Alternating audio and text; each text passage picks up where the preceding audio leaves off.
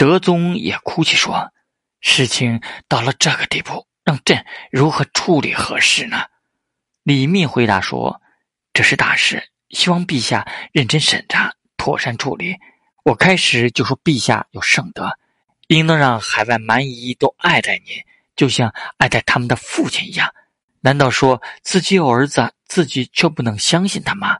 自古以来，父子互相猜忌，没有不亡国亡家的。陛下还记得从前在庞元的时候，建宁王什么原因被杀掉了？”